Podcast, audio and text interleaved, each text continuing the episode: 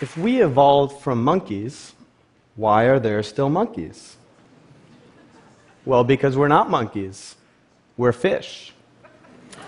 Now, knowing you're a fish and not a monkey is actually really important to understanding where we came from. I teach one of the largest evolutionary biology classes in the US. And when my students finally understand why I call them fish all the time, then I know I'm getting my job done. But I always have to start my classes by dispelling some hardwired myths. Because without really knowing it, many of us were taught evolution wrong. For instance, we're taught to say the theory of evolution. There are actually many theories, and just like the process itself, the ones that best fit the data are the ones that survive to this day. The one we know best is Darwinian natural selection. That's the process by which those organisms that best fit an environment survive and get to reproduce, while those that are less fit slowly die off. And that's it. Evolution is as simple as that, and it's a fact. Evolution is a fact as much as the theory of gravity. And you could prove it just as easily. Just need to look at your belly button that you share with other placental mammals, or your backbone that you share with other vertebrates, or your DNA that you share with all other life on Earth. Those traits didn't pop up in humans, they were passed down from different ancestors to all their descendants, not just us. But that's not really how we learn biology early on, is it? We learn plants and bacteria are primitive things, and fish give rise to amphibians, followed by reptiles and mammals, and then you get you, this perfectly evolved creature at the end of the line. But life doesn't evolve in a line, and it doesn't end with us but we're always shown evolution portrayed something like this a monkey and a chimpanzee, some extinct humans, all on a forward and steady march to becoming us. But they don't become us any more than we would become them. We're also not the goal of evolution. But why does it matter? Why do we need to understand evolution the right way? Well, misunderstanding evolution has led to many problems, but you can't ask that question, that age old question, where are we from, without understanding evolution the right way.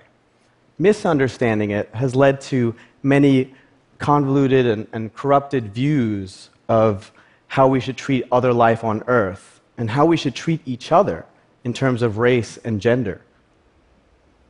So let's go back four billion years. This is the single celled organism we all came from. At first, it gave rise to other single cell life, but these are still evolving to this day. And some would say the archaea and bacteria that make up most of this group is the most successful on the planet. They're certainly going to be here well after us. About 3 billion years ago, multicellularity evolved. This includes your fungi and your plants and your animals. The first animals to develop a backbone were fishes. So, technically, all vertebrates are fishes. So technically, you and I are fish. So don't say I didn't warn you. One fish lineage came onto land and gave rise to, among other things, the mammals and reptiles. Some reptiles become birds, some mammals become primates, some primates become monkeys with tails, and others become the great apes, including a variety of human species. So you see, we didn't evolve from monkeys, but we do share a common ancestor with them.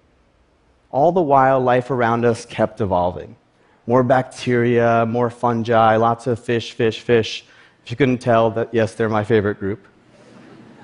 As life evolves, it also goes extinct. Most species just last for a few million years. So you see, most life on Earth that we see around us today are about the same age as our species. So it's hubris. It's self centered to think oh, plants and bacteria are primitive, and we've been here for an evolutionary minute, so we're somehow special. Think of life as being this book, an unfinished book for sure. We're just seeing the last few pages of each chapter. If you look out on the 8 million species that we share this planet with, think of them all being 4 billion years of evolution. They're all the product of that. Think of us all as young leaves on this ancient and gigantic tree of life, all of us connected by invisible branches, not just to each other, but to our extinct relatives and our evolutionary ancestors. As a biologist, I'm still trying to learn with others how everyone's related to each other, who's related to whom. Perhaps it's better still to think of us as a little fish out of water. Yes, one that learned to walk and talk, but one that still has a lot of learning to do about who we are and where we came from. Thank you.